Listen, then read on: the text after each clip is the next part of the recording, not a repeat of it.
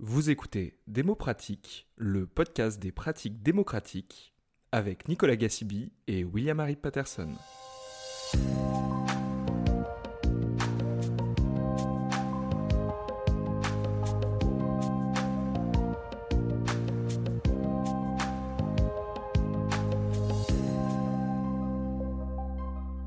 Bonjour à toutes et à tous, dans cet épisode nous aborderons le thème des outils numériques pour la participation citoyenne.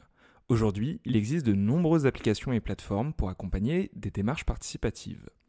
Pour en discuter, nous recevons Valentin Chaput, fondateur d'Open Source Politics, une entreprise relevant du champ de l'économie sociale et solidaire qui développe des plateformes numériques libres et open source.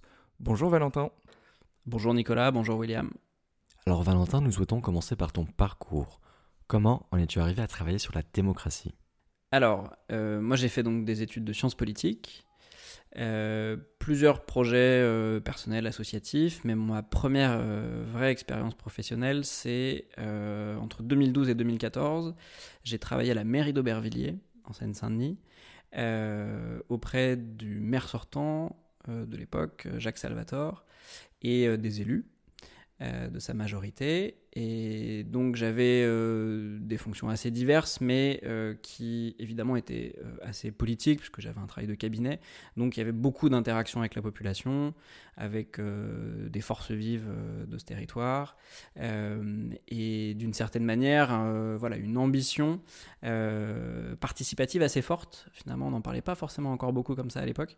mais il y avait un certain nombre d'initiatives qui étaient intéressantes et que moi je euh, suivais, euh, auxquelles je pouvais parfois participer. J'en ai organisé certaines. Euh, et en sortir de cette expérience, je me suis retrouvé à diriger sa campagne. Donc il était maire sortant.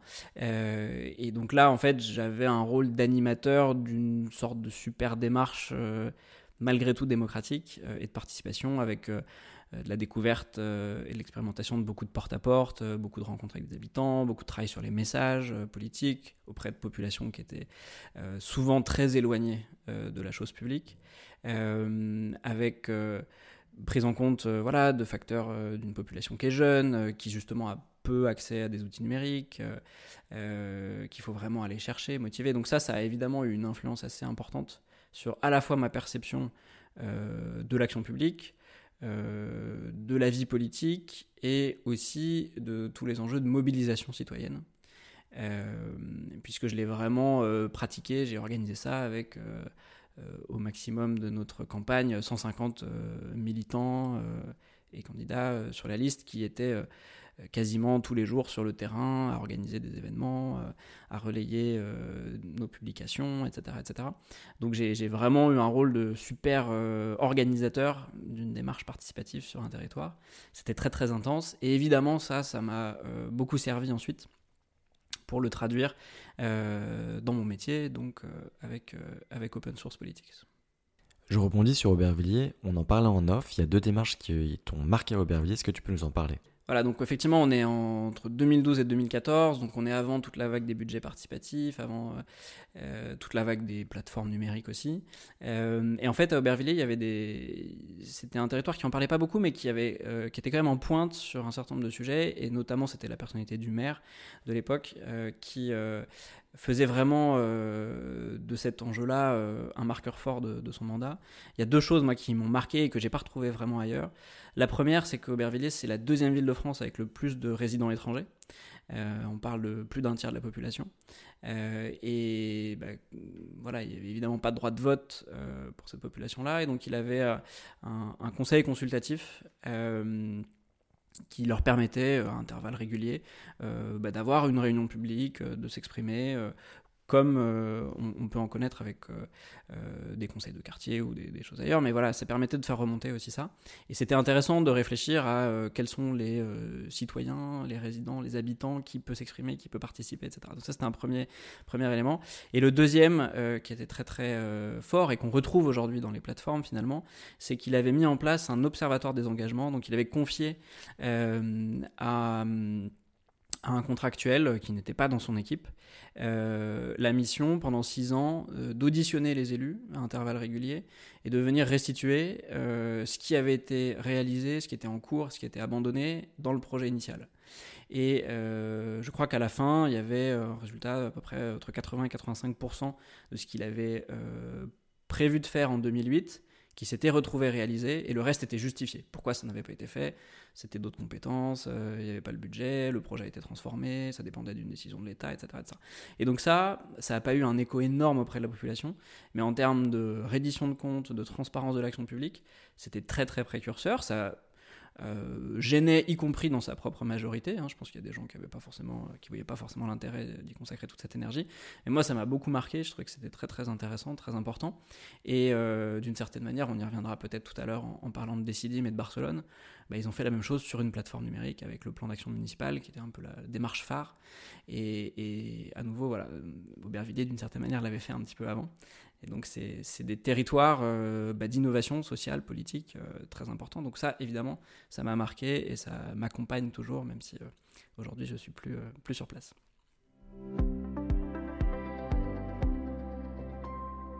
Peux-tu présenter à nos auditeurs la mission d'Open Source Politics? Alors, pour faire le raccordement, donc après cette expérience à Aubervilliers, moi j'ai cherché à m'intéresser un peu plus au numérique. Euh, parce que c'était, euh, on était avant 2016, euh, hein, donc avant les fake news, avant Trump, avant le Brexit, etc. Donc c'était la vague 2014-2015 où Internet c'était vraiment la promesse de, tout révolutionner, y compris le, le, champ politique. et donc moi ces choses-là m'ont intéressé, j'ai cherché à connecter les deux.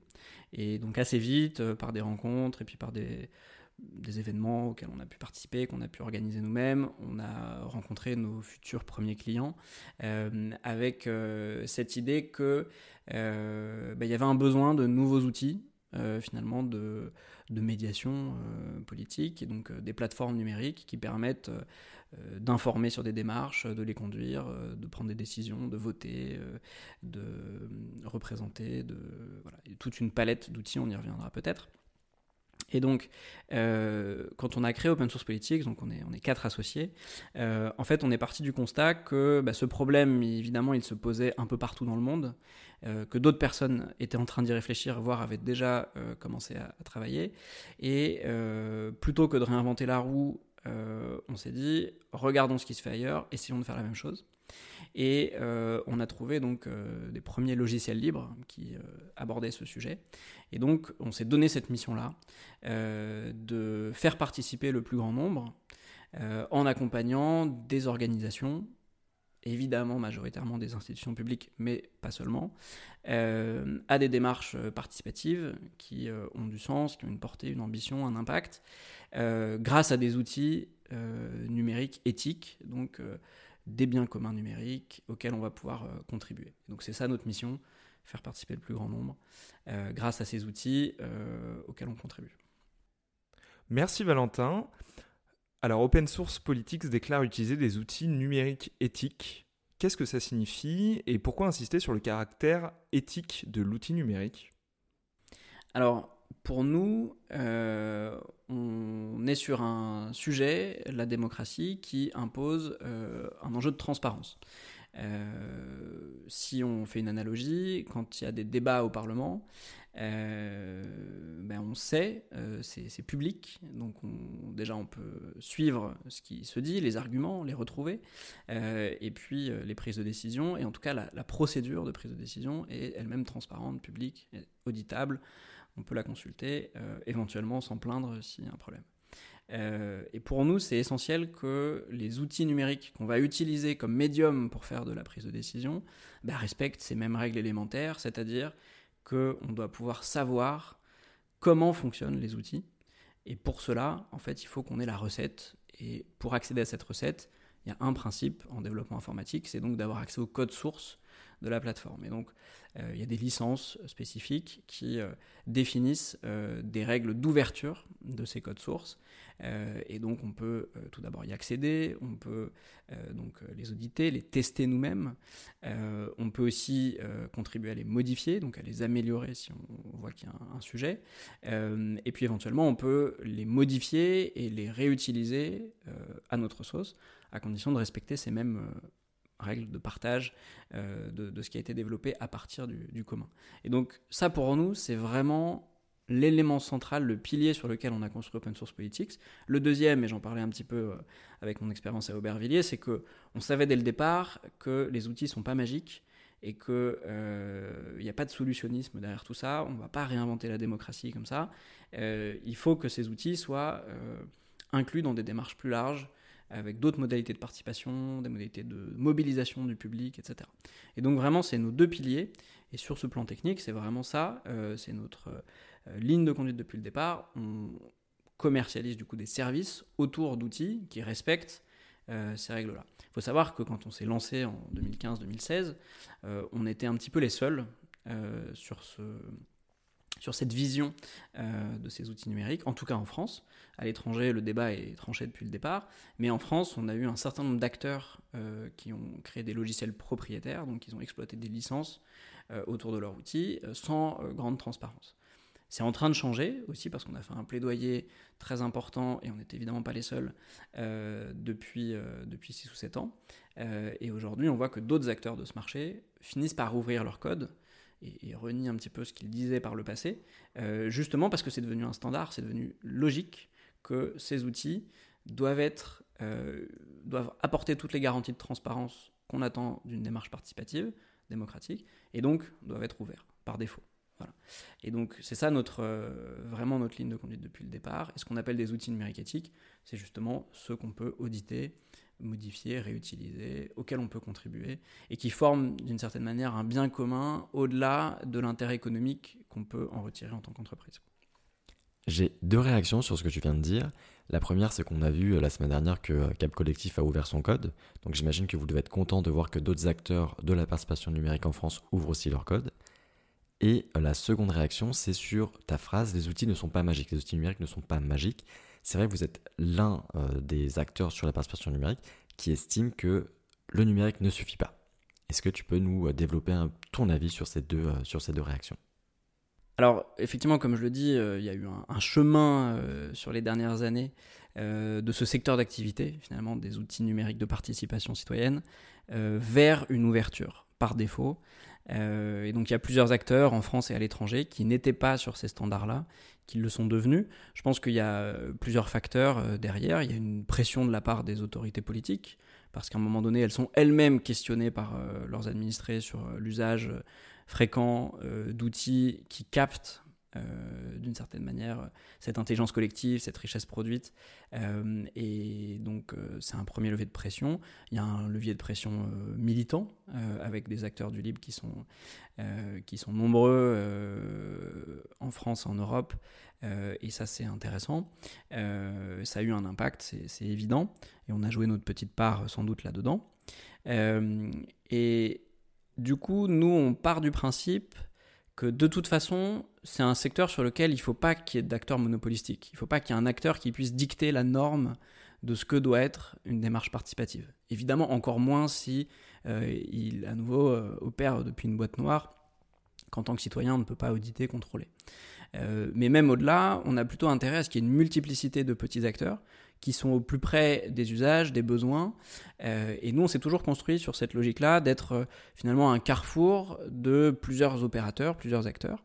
Alors il se trouve que jusqu'à présent, en France, il n'y a pas eu vraiment d'acteurs de notre taille qui utilisaient les mêmes outils que nous, euh, mais des acteurs plus petits, soit des agences web qui font autre chose par défaut et puis qui, euh, par moment, peuvent déployer une plateforme euh, participative de type Decidim pour un ou deux clients, soit des consultants indépendants qui se sont aussi formés eux-mêmes et qui proposent euh, de déployer la solution, soit parfois c'est des acteurs publics qui eux-mêmes installent, ils ont des DSI qui installent les outils et parfois ils viennent nous solliciter s'ils ont un souci, mais ils sont complètement indépendants dans leur usage.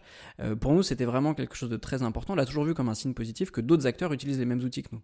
Donc on ne les voit pas comme des concurrents, On les voit plutôt, comme des, entités avec lesquelles soit on peut coopérer, soit il n'y a pas de relation, mais à minima, elles utilisent les mêmes outils, donc elles ont intérêt à ce que ces outils continuent, prospèrent, se développent, et d'une certaine manière, c'est un avantage pour nous aussi, puisque les outils vont devenir meilleurs et nous, on va aussi en bénéficier, en faire bénéficier nos clients. Et donc, euh, ça, c'est un, premier volet important. Et puis, avec le fait que d'autres outils et donc d'autres logiciels s'ouvrent progressivement, ben, on le voit aussi comme euh, une victoire, d'abord en tant que citoyen, parce qu'à nouveau, euh, ce standard d'outils éthiques s'impose, se généralise ça va devenir, je pense, de plus en plus dur de tenir le discours euh, inverse. Euh, et d'autre part, ça ouvre aussi le champ des possibles. C'est-à-dire que euh, nous, dans notre histoire, on a utilisé déjà au moins trois outils différents comme outil principal. On avait commencé avec un outil qui venait d'Argentine, qui s'appelait Démocratie OS, qui assez vite a été dépassé, n'était plus maintenu que par une association qui n'avait pas vraiment de ressources. on a utilisé donc un premier outil qui était celui de la mairie de Madrid, qui s'est avéré un petit peu trop euh, restrictif dans certains des usages. Et euh, du coup, un autre outil plus modulaire s'est imposé, celui de Barcelone, donc Decidim, sur lequel on reviendra sans doute après.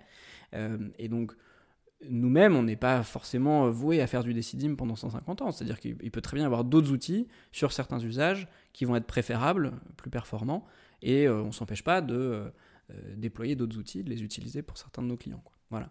Et donc ça, ça permet à chacun de multiplier les, opportunités et les modalités de participation. Et donc on pense que c'est euh, vertueux pour tout le monde. Donc ça c'était la première question. Et la deuxième question sur le fait qu'on fait que c'est pas euh, solutionniste. Ouais. Et donc du coup nous on a évidemment un métier qui est avant tout euh, autour d'une solution numérique, c'est-à-dire qu'on vient nous chercher pour cela. mais vraiment dans notre ADN depuis le début, euh, on explique que euh, l'outil n'est pas une fin en soi. Euh, que ce qui va faire le succès de la démarche, c'est avant tout l'engagement aussi de l'acteur, de l'organisation qui met en place l'outil. Donc il y a des enjeux d'animation, il y a des enjeux d'aller chercher des participants. donc il y a évidemment plein de barrières qui sont liées à l'outil, mais il y a aussi vraiment tout un travail de mobilisation pour lever ces barrières. Ce n'est pas qu'une question technique, c'est vraiment une question politique, une question d'organisation, de mobilisation, de stratégie. Euh, et c'est ce qui fait que euh, finalement aujourd'hui, on a autant, si ce n'est plus, de gens qui font du conseil chez Open Source Politics, donc qui réfléchissent à ces démarches et qui aident nos clients à se servir des outils, que de gens qui réellement développent ces outils. Euh, c'est aussi l'effet de réseau autour d'un même outil à travers Decidim. Il y a plusieurs autres entités qui développent le logiciel, donc d'une certaine manière, on va bénéficier euh, de ce qu'elles font, tout comme euh, nous on contribue et euh, ça développe des choses qui sont plus à développer ailleurs dans la communauté. Mais, vraiment pour nous c'est quelque chose d'important. Dès le départ, on a vraiment ces deux pieds, le pôle numérique technique et le pôle d'accompagnement, de conseil, de stratégie, qui se sont développés en parallèle.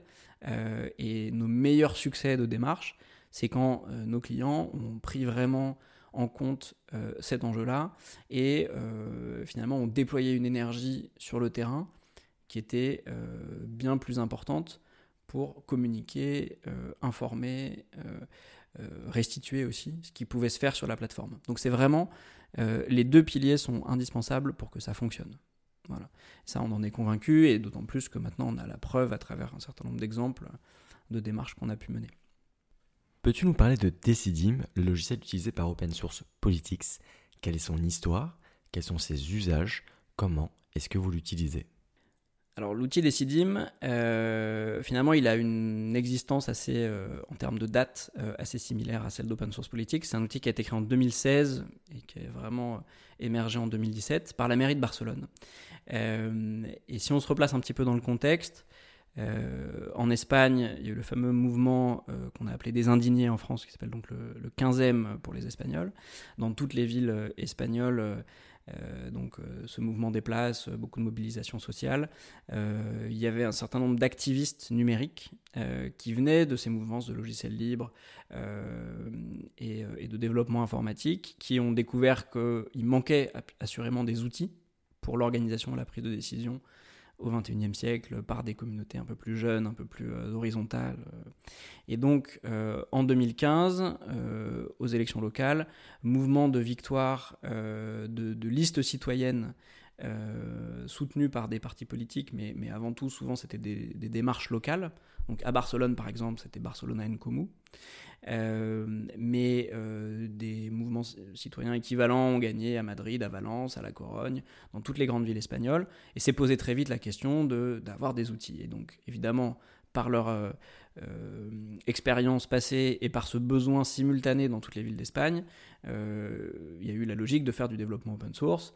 Et donc, à Madrid, il y a toute une structure qui a été mise en place et qui a développé un premier logiciel qui s'appelle Consul, qui euh, alimente du coup notamment la plateforme décider.madrid.es, qui était un des, précurseurs.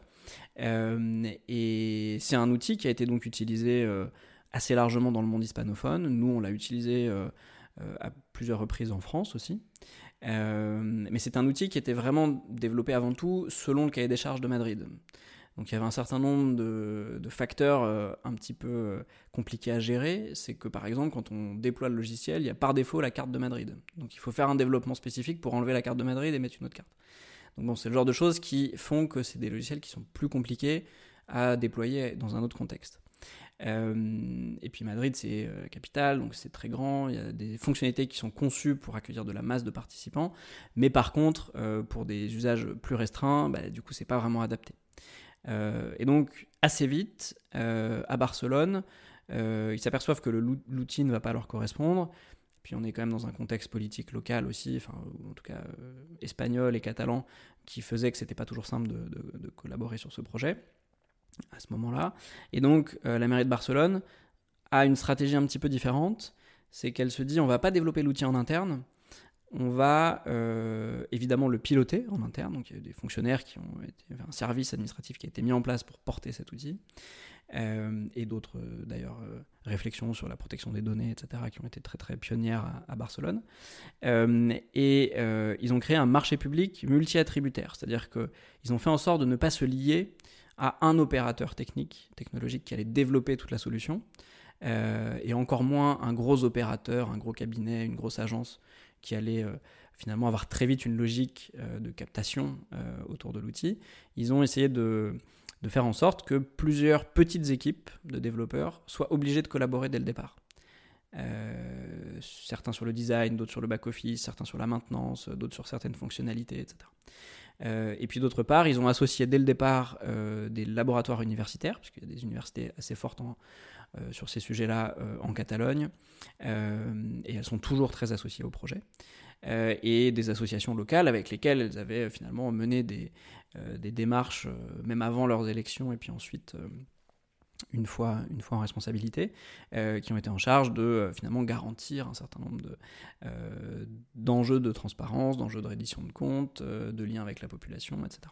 Et donc, dès le départ, Decidim a été développé comme un outil euh, démocratique qui va lui-même s'enrichir. C'est-à-dire qu'il y a une plateforme Decidim qui est utilisée pour faire évoluer Decidim finalement à ciel ouvert, pour que euh, toute personne, même des non-développeurs, puisse venir comprendre comment ça marche, éventuellement rajouter des demandes de fonctionnalités et voir euh, rentrer dans une phase de cofinancement, de co-développement. Et ça, c'est vraiment quelque chose de très très riche depuis le départ. Et c'est ce qui a permis, après un an, deux ans, à la solution euh, de vivre en dehors de Barcelone. Et donc c'est aussi notre histoire, c'est que nous, dès 2017, on découvre Decidim, et très très vite, on s'aperçoit que c'est un outil qu'on arrive, enfin qui répond à la demande des autres acteurs publics, en France, en Belgique, parmi nos premiers clients, il y avait des clients belges, et donc, euh, on crée tout de suite, euh, nous, une offre de service autour de Decidim. Et donc, on devient des contributeurs, euh, finalement, à l'étranger de cette solution. et donc, très vite, on vient l'adapter. Donc, on vient rendre une partie de nos nouveaux développements à cette communauté. et on, renforce un peu nos liens. Et aujourd'hui, bah, ça a été un succès. Alors, il y a eu une étape qui était charnière, c'est que en 2019, euh, nouvelle vague d'élections locales en Espagne. Euh, à Madrid, où le projet était très internalisé, euh, c'est une autre majorité politique qui l'a emporté et le projet s'est à peu près arrêté. Donc aujourd'hui, je crois que Consul est toujours géré par une association aux Pays-Bas, mais sans moyens publics forts. Là où Barcelone, bon, il y a eu un petit coup de pouce du destin, puisque c'est la même équipe qui est restée en responsabilité. Euh, donc ils ont pu réinvestir tout de suite dans la solution. Mais ils avaient pris, euh, ils avaient anticipé le, problème. Et donc avant la fin du mandat 2015-2019, euh, ils avaient externalisé la solution et la gestion à une fondation euh, qui est toujours hébergée d'une certaine manière par la mairie de Barcelone et qui répond toujours à des commandes de la mairie de Barcelone, mais qui est indépendante complètement euh, de l'orientation politique de la mairie de Barcelone.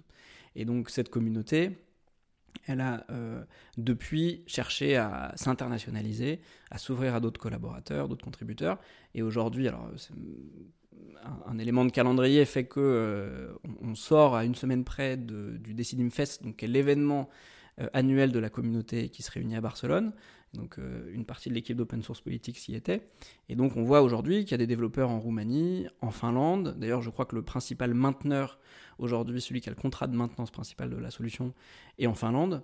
Euh, il y a des gens qui développent du Decidim ou qui le déploient aux États-Unis, en Afrique, au Japon. au Mexique. Et donc, on voit que c'est une solution qui a réussi à s'internationaliser et qui aujourd'hui a une communauté un peu plus robuste qui dépasse les frontières de Barcelone. Et donc cette histoire est très intéressante parce que finalement c'est un exemple assez rare de euh, commun numérique euh, qui a fonctionné. Et ça a fonctionné pour euh, sans doute deux raisons. La première, c'est cette intuition assez géniale de Barcelone qui est de dire on va pas tout faire tout seul et on va pas demander à une personne, une structure de tout gérer. On va tout de suite morceler ça et forcer des règles de coopération dès le départ. Hein. un commun, c'est une ressource, euh, une communauté et des règles de, gouvernance. Euh, donc dès le départ, ils ont construit ça, avant même de construire l'ossature technique de Decidim. Et puis, euh, d'autre part, ce qui a fait le succès, c'est aussi que d'autres acteurs, hors du contexte catalan, ont pu s'en saisir. Nous, on a eu un rôle un peu pionnier là-dessus, mais on n'est pas les seuls, évidemment. et surtout, parce que finalement, nous, on reste des petits opérateurs privés, mais c'est le fait que d'autres institutions croient dans Decidim, croient dans ce projet, s'y convertissent éventuellement euh, et investissent dedans. Et là, on a beaucoup de bons exemples en France, euh, des collectivités comme le département de Loire-Atlantique, euh, la ville d'Angers, la métropole européenne de Lille, pour ne citer que quelques-uns, l'Assemblée nationale et le Sénat aussi, ont investi dans des développements qui aujourd'hui bénéficient à toute la communauté. Et surtout, je pense que l'accélérateur aussi euh, en termes de visibilité pour tout ça, c'est euh, les institutions européennes et notamment la Commission européenne qui a choisi Decidim euh, en 2020 comme solution pour conduire la conférence sur l'avenir de l'Europe et qui a du coup investi dans cette solution en cohérence avec tout son engagement pour le logiciel libre depuis très longtemps et qui du coup a donné encore plus de crédibilité à ce projet et encore plus de moyens financiers aussi.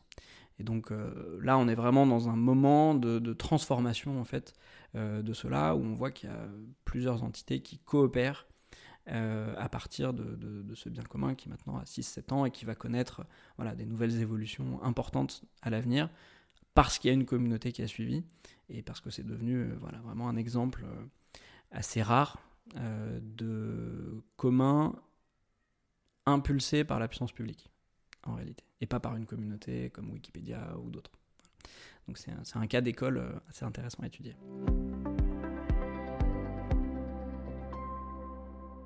Valentin, on te propose de jouer un jeu maintenant. Nous allons te faire piocher deux citations parmi une demi-douzaine sur le numérique et la participation citoyenne. Ce sont des citations qu'on a souvent entendues sur ce thème. On aimerait avoir tes réactions à l'écoute de ces citations. Alors, la première. Le numérique exclut des publics ceux qui n'ont pas les compétences numériques. Euh, alors, c'est assez vrai, c'est quantifié. Euh, il y a aujourd'hui, euh, sous l'égide de l'ANCT notamment, l'Agence nationale de la cohésion des territoires, un baromètre annuel qui est, qui est réalisé et qui, en gros, depuis quelques années, même si j'ai l'impression que le chiffre baisse un tout petit peu, dit qu'il y a entre 15 et 20% de la population française qui n'est pas à l'aise avec le numérique ou n'y a pas accès au quotidien. Et donc là, on parle de gens qui ne peuvent pas faire une démarche en ligne, euh, ne peuvent pas prendre un rendez-vous en ligne, ne peuvent pas consulter de mail, n'ont pas d'email parfois. Euh, ou alors ont, des usages euh, beaucoup plus simples et intuitifs du numérique, mais pas forcément des usages administratifs Et donc, c'est pas forcément qu'une question d'âge, c'est aussi une question de fracture sociale, une fracture territoriale qui est importante. et évidemment, ça veut dire que par défaut, quand on met en place une plateforme, il y a déjà une cible, enfin un habitant sur cinq, un citoyen sur cinq qui ne viendra jamais, c'est-à-dire qu'il ne peut pas matériellement venir s'il n'est pas accompagné. Euh, et donc ça, c'est évidemment à prendre en compte. Et ça rejoint ce qu'on disait dès le départ. Et moi, je l'ai vécu en fait aussi beaucoup à Aubervilliers, puisqu'évidemment, euh, on, avait euh, mis en place des réseaux sociaux, un site internet, etc., des mails. et on s'apercevait qu'en fait, ça avait aucun beaucoup moins d'influence que le fait de rencontrer les gens, le fait d'afficher des choses, le fait d'organiser des choses sur le terrain, etc. C'est trivial aujourd'hui de le penser, évidemment, quand on fait de, la mobilisation citoyenne et des, campagnes politiques, mais euh, à l'époque, on, avait encore cette perspective que tout allait devenir numérique, euh, et, de fait, ça ne marche pas comme ça, ça ne peut pas marcher. À l'inverse, euh, il y a toute une population qui va préférer un usage numérique parce que ça va répondre euh, à euh, une disponibilité différente, ça va apporter plus d'informations, plus de suivi dans le temps, euh, etc. Donc il y a vraiment ces deux usages. En fait, il faut se dire que bah, un acteur public, quand il mène une démarche participative, il faut qu'il prévoie des modalités de participation adaptées au plus large public, ou en tout cas à ses cibles prioritaires. Parce qu'évidemment, s'il met en place une plateforme, nous on a eu des exemples très concrets. On a eu euh, euh, la première édition du budget participatif à Roubaix, par exemple. Euh, je pense que si on a eu sur la phase de vote 5% des gens qui ont voté en ligne, c'est le maximum par rapport à un volume de gens qui ont voté devant les écoles, dans des bâtiments publics, dans des associations, etc. à l'inverse, euh, on a euh, d'autres collectivités, et là on parle plutôt des centres-villes, euh, etc., où au contraire le numérique a démultiplié la participation.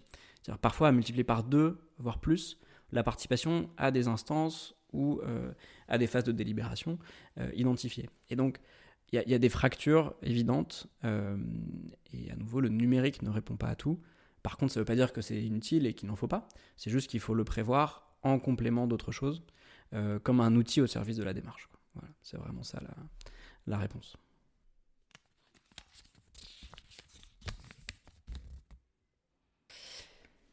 La deuxième, si les participants sont anonymes, alors ils s'expriment de manière plus agressive que lorsqu'ils doivent s'identifier. Alors, la, réponse n'est pas forcément simple. Moi, j'ai l'impression d'expérience que euh, on, observe plutôt le fait que s'ils sont dans un espace dédié à la participation, euh, ils vont la prendre un peu plus au sérieux. C'est-à-dire que, évidemment, le premier réflexe euh, de nos interlocuteurs quand ils veulent déployer une plateforme, ils disent mais euh, surtout il faut qu'on contrôle tout, il faut de la modération, etc. Parce que sinon ça va finir comme Facebook et Twitter, on va se faire insulter à longueur de journée, etc. Ce qu'on observe, et on n'est pas les seuls à l'observer, c'est que c'est très très rare. Les, cas de modération sur les plateformes participatives, c'est, on est de l'ordre de 1 à 3%, et très souvent c'est parce que les gens ont mis les choses au mauvais endroit, et c'est euh, des cas de, de, violence verbale, de propos euh, complètement hors sujet, euh, déplacés, illégaux parfois, etc. évidemment, il y en a, mais, mais c'est, infinitésimal.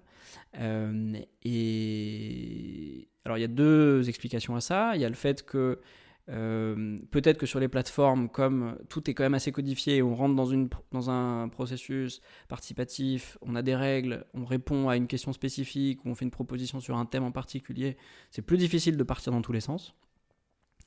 Euh, l'autre explication, c'est qu'on touche pas le même public. Euh, les deux sont sans doute vrais.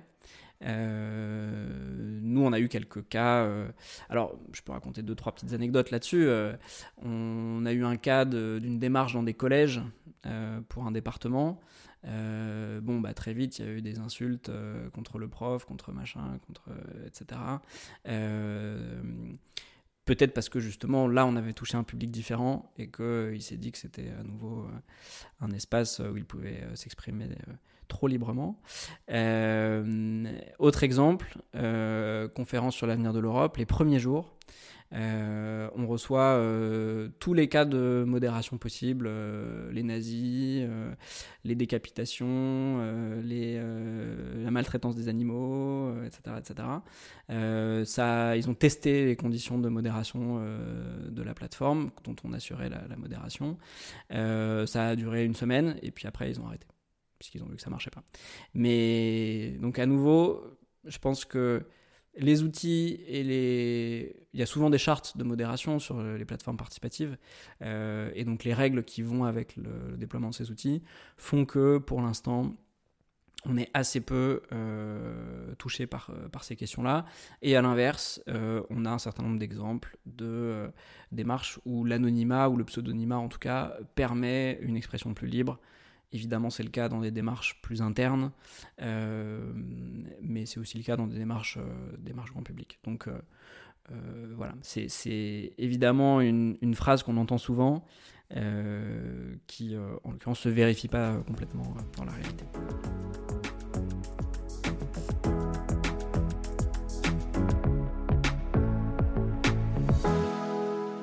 Nous passons maintenant aux questions signatures, qui sont les questions que nous posons à tous nos invités. Première question, comment définis-tu la démocratie et peux-tu nous conter une anecdote qui t'a bouleversé sur la démocratie? Alors évidemment, il y a beaucoup de définitions possibles de la démocratie. Moi, celle que je retiens et qui finalement est aussi euh, celle qui, dans mon parcours, m'a fait m'intéresser euh, euh, à mon métier d'aujourd'hui plutôt qu'à d'autres orientations que j'aurais pu suivre compte tenu du début de ma carrière, c'est le fait de s'assurer qu'on ait une égale possibilité de participer à la décision. Euh, donc plusieurs personnes ont, pu émettre euh, cette idée-là, euh, cet, enjeu vraiment d'égalité. Moi, je me souviens que ce qui m'avait marqué, alors donc à nouveau à l'époque d'Aubervilliers, je venais d'une formation parisienne en sciences politiques et donc je venais avec plein d'illusions finalement sur, sur ce territoire et finalement je m'aperçois euh, d'une part que ça n'intéresse pas tout le monde, euh, d'autre part qu'il y a des freins évidents dans la vie quotidienne de beaucoup de gens pour, que, pour expliquer que ça ne les intéresse pas du tout. Euh, il y a des facteurs aussi de parcours d'éducation des déclics en fait qui font que des gens vont s'engager ou pas et même d'une certaine manière que ceux qui s'engagent tout en venant d'un parcours social très différent et d'une euh, naissance plutôt défavorisée, en fait, ceux qui s'engagent se transforment tellement que euh, finalement, ils sont plus comme euh, au départ. Et ils ressemblent plus à des gens déjà engagés venant d'un autre milieu social que finalement à, ceux qui partageaient leur milieu d'origine. Et donc ça, ça m'a, évidemment beaucoup marqué. Et je me souviens très précisément d'un constat qui avait été fait, parce que évidemment, un de mes rôles en tant que directeur d'une campagne politique, c'était de coordonner la composition d'une liste aux élections municipales. Et je me souviens au même moment d'un article euh, de Jacques Rancière dans, Le Monde qui disait euh, finalement, si on était cohérent, il faudrait qu'on tire au sort les candidats au sein des partis politiques, puisque par définition, en tant que citoyens, ils ont tous la même légitimité à se présenter. Et moi, j'avais essayé d'appliquer ça à ma réalité concrète, et je m'étais dit, on en est très. Enfin, ça serait. Euh, louable, mais en même temps encore pire peut-être que la situation qu'on connaît actuellement. Et donc il y a vraiment un, un, effort euh, central à mettre sur euh, bah, l'éducation à la citoyenneté, euh, le, développement d'une culture de la participation, c'est une notion qu'on entend souvent en ce moment. et je me suis dit que mon rôle était peut-être plus à aller chercher de ce côté-là, en tout cas ce qui m'animait, ce qui m'intéressait, c'était plus ça, que de chercher moi-même à, incarner ça ou à moi-même me présenter ou faire une carrière politique. Et finalement, ce qui a achevé de me, convaincre de ça, c'est que dans les premières années d'Open Source Politics, euh, on, a eu la chance d'être en contact avec euh, les gens qui ont participé à l'écriture de la nouvelle euh, constitution en Islande. Donc ça aussi, c'est une démarche très intéressante, qui est un peu plus ancienne. et j'ai été invité à participer à une conférence à Reykjavik, donc ça devait être en 2016. Euh, justement pour euh, raconter déjà un petit peu la mémoire de, cette, de cette initiative. Et euh, il y a notamment un film qui avait été réalisé à partir de, ce projet-là, donc qui remonte à 2010-2011. Et dans ce film, je me souviens très bien d'une des citations d'un citoyen qui avait été donc membre de, du, comité qui a rédigé la Constitution et qui disait Dans une démocratie, on n'a pas besoin de leaders forts, on a besoin de citoyens forts. Et en fait, euh, bah, c'est un peu ça, ça rejoint la définition que je donnais. C'est-à-dire que je pense que ce qui peut-être aujourd'hui nous manque et ce sur quoi il faut travailler, c'est euh, renforcer euh, finalement cette capacité des citoyens à exercer leur égale possibilité à participer à la décision. Et d'une certaine manière, les outils numériques permettent d'égaliser un certain nombre de, distinction, d'accès à l'information, euh, au droit de participation. Et dans le même temps, on l'a vu, euh, ça crée d'autres biais, d'autres barrières, et donc euh, ça ne suffit pas. Mais au moins, c'est un élément de la réponse. Et donc, en déployant de plus en plus largement ces solutions-là, ben, on essaie petit à petit de contribuer à rendre possible cette définition de la démocratie. Deuxième question signature, quelle est ta plus grande fierté en matière de pratique démocratique et au contraire, quelle est ta plus grande déception? Alors à titre personnel, euh, ma plus grande fierté, qui est peut-être aussi ma plus grande déception, euh, on en a déjà un petit peu parlé, c'est d'avoir euh, été vraiment l'un des opérateurs de la conférence sur l'avenir de l'Europe. Donc il faut savoir que moi, dans mon parcours, euh, bah, je me suis beaucoup intéressé aux questions européennes, aux questions politiques européennes. Euh, et finalement, c'était un peu la consécration quand euh, les institutions nous ont dit on va utiliser des CIDIM. on a des équipes techniques qui sont dessus, qui préparent la plateforme, sauf que nous, on ne sait pas s'en servir. Vous, a priori, vous avez déjà une certaine expérience là-dessus. Est-ce que vous acceptez de nous aider? Voilà. Et puis, petit à petit, de fil en aiguille, ça s'est transformé et on s'est retrouvé à gérer au quotidien la plateforme, avec une équipe euh, dédiée à la modération de la plateforme et à la gestion de ses contenus. Et donc pendant deux ans, euh, en plus d'Open Source Politics, moi j'ai géré euh, une petite équipe de, cinq personnes et en lien avec beaucoup d'autres au niveau européen dans la conduite de ce projet-là. Euh, et c'est un petit peu la, une forme de consécration, c'est-à-dire que probablement c'est l'échelle la plus large à laquelle on peut penser pour mener une démarche participative qui a du sens. Euh, elle était très ambitieuse, elle a en grande partie euh, répondu aussi à, un certain nombre d'attentes, c'est-à-dire que c'est la première fois que les institutions européennes s'ouvrent à tel point aux citoyens et à la parole citoyenne. Il faut savoir qu'évidemment, ça partait d'une référence à la Convention euh, pour l'avenir de l'Europe qui avait été euh, présidé par euh, Valéry Giscard d'Estaing en 2003 et qui avait conduit au traité de 2005 et qui à l'époque était une conférence d'experts, de constitutionnalistes qui avaient réfléchi à ce projet de traité. et on voit 20 ans après que évidemment les règles du jeu doivent être très différentes. Il y a une impulsion politique forte au niveau des institutions européennes pour que euh, ben, on passe par une démarche euh, participative. Donc pour la première fois, euh, une plateforme réellement participative est mise en place par les institutions européennes. C'est d'ailleurs pour la première fois aussi les trois institutions, Commission, Parlement, Conseil, qui se mettent d'accord pour la déployer en parallèle. et donc c'est toute la première, première phase, c'est une plateforme qui permet à des citoyens d'un peu partout en Europe de proposer des idées et d'organiser des événements, euh, et donc de les, de les, référencer, de les cartographier, euh, sur tous les thèmes des politiques européennes. Euh, et tout ça sous, sur une plateforme qui est elle-même un défi aussi technologique, c'est-à-dire c'est une plateforme qui permet à n'importe qui de s'exprimer dans sa langue et d'avoir accès à la pluralité des idées et des événements dans toutes les langues. C'est une plateforme multilingue avec de la traduction automatique de tous les contenus pour permettre finalement pour la première fois un peu cette promesse du débat à l'échelle européenne. Euh, donc ça, euh, c'était très très fort.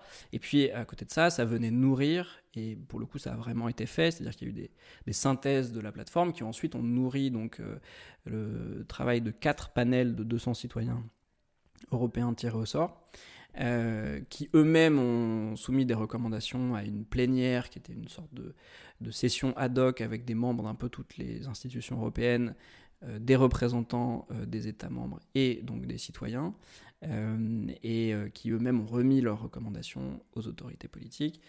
Et maintenant, on est dans la phase de, réalisation, de suivi de toute cette démarche. Donc, on va dire que sur la procédure démocratique, c'était quelque chose qui n'a jamais été fait jusque-là et qui, dans les grandes lignes, s'est quand même très bien passé.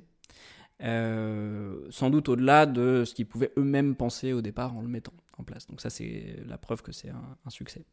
Euh, et évidemment, il y a une part de frustration aussi, euh, parce qu'on s'est confronté sur le plan technique euh, à un certain nombre bah, des contraintes qu'on identifie habituellement, c'est-à-dire que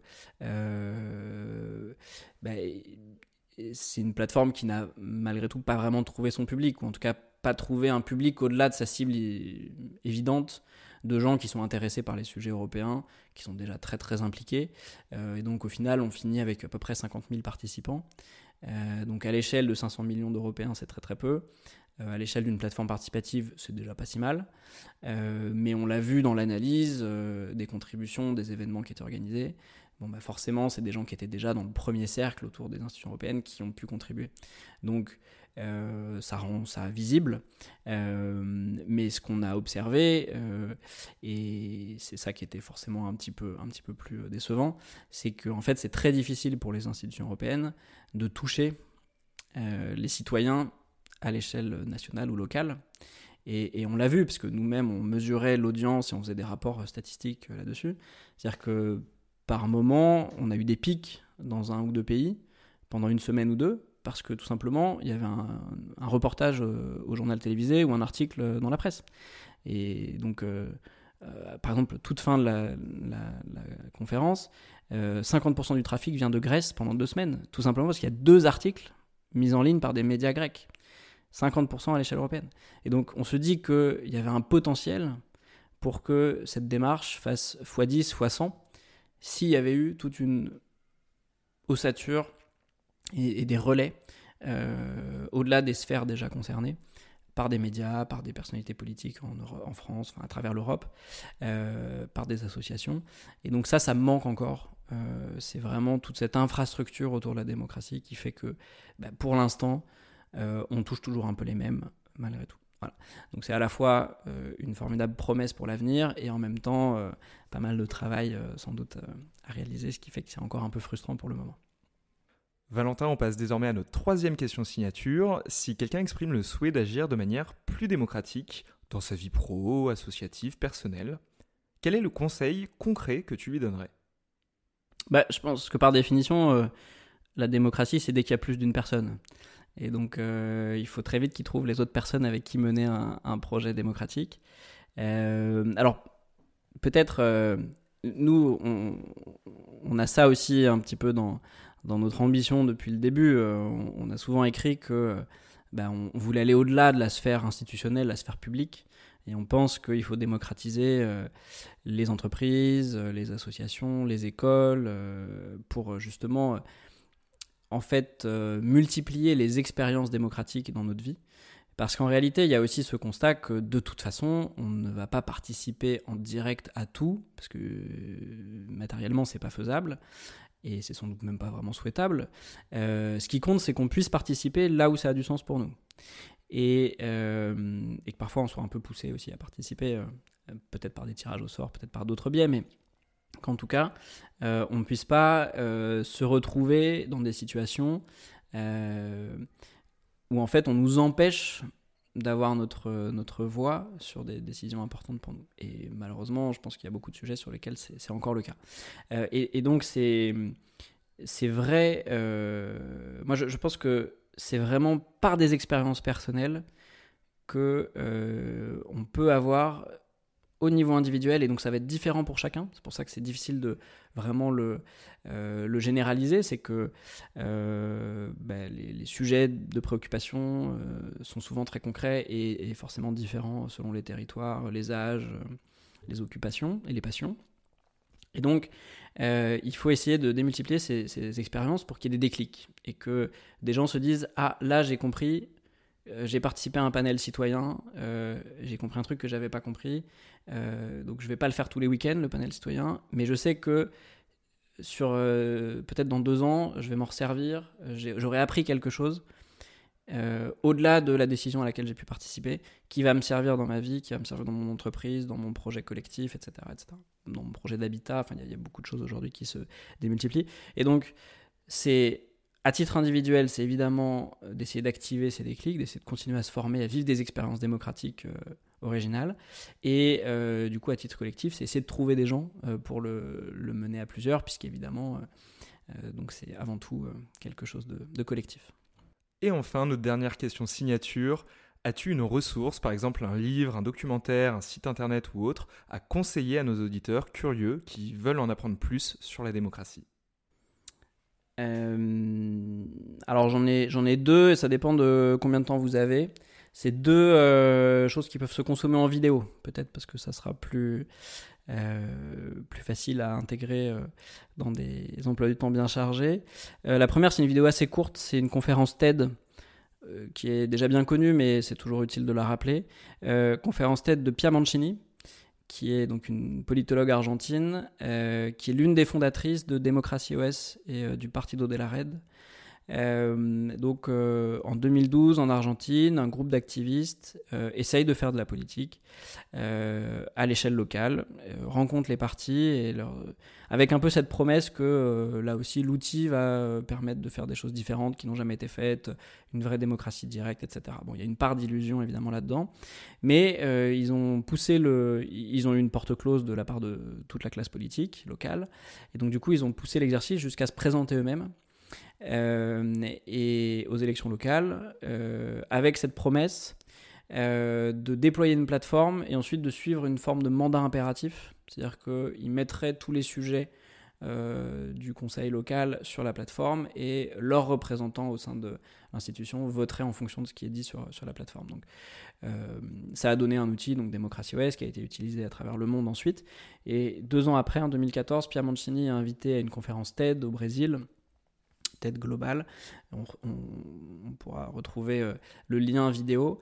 Euh, et elle explique donc euh, en une quinzaine de minutes comment ce mouvement des outils numériques de participation citoyenne essaye de, répondre à cette frustration qui est un peu générationnelle aussi peut-être, de vivre au 21e siècle, d'avoir le numérique qui est dans tous les pans de nos vies, euh, peut-être parfois trop, mais très peu euh, dans la décision publique. Tout simplement parce que la décision politique, elle repose sur des institutions qui fonctionnent avec des règles du XVIIIe siècle euh, et un support, c'est encore vrai, qui est le papier.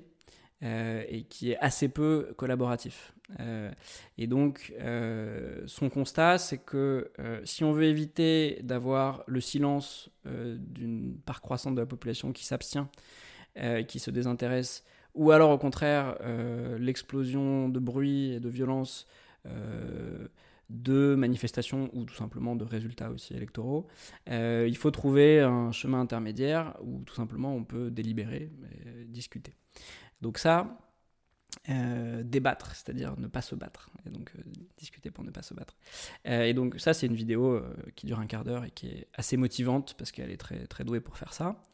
Euh, et si on a un peu plus de temps, euh, j'en ai un petit peu parlé tout à l'heure, il y a un documentaire qui s'appelle Blueberry Soup qui a été réalisé par une euh, documentariste américaine sur l'expérience de la constitution islandaise.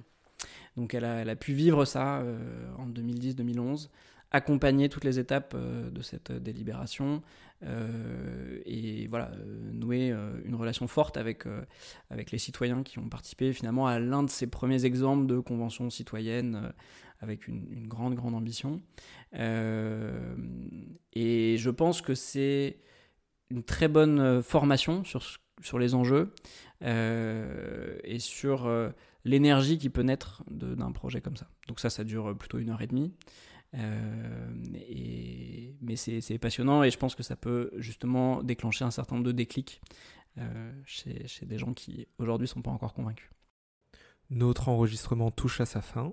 Valentin, merci beaucoup de nous avoir accordé du bah, temps. Merci à vous. Chers auditeurs, à bientôt pour un prochain épisode de Démo Pratique.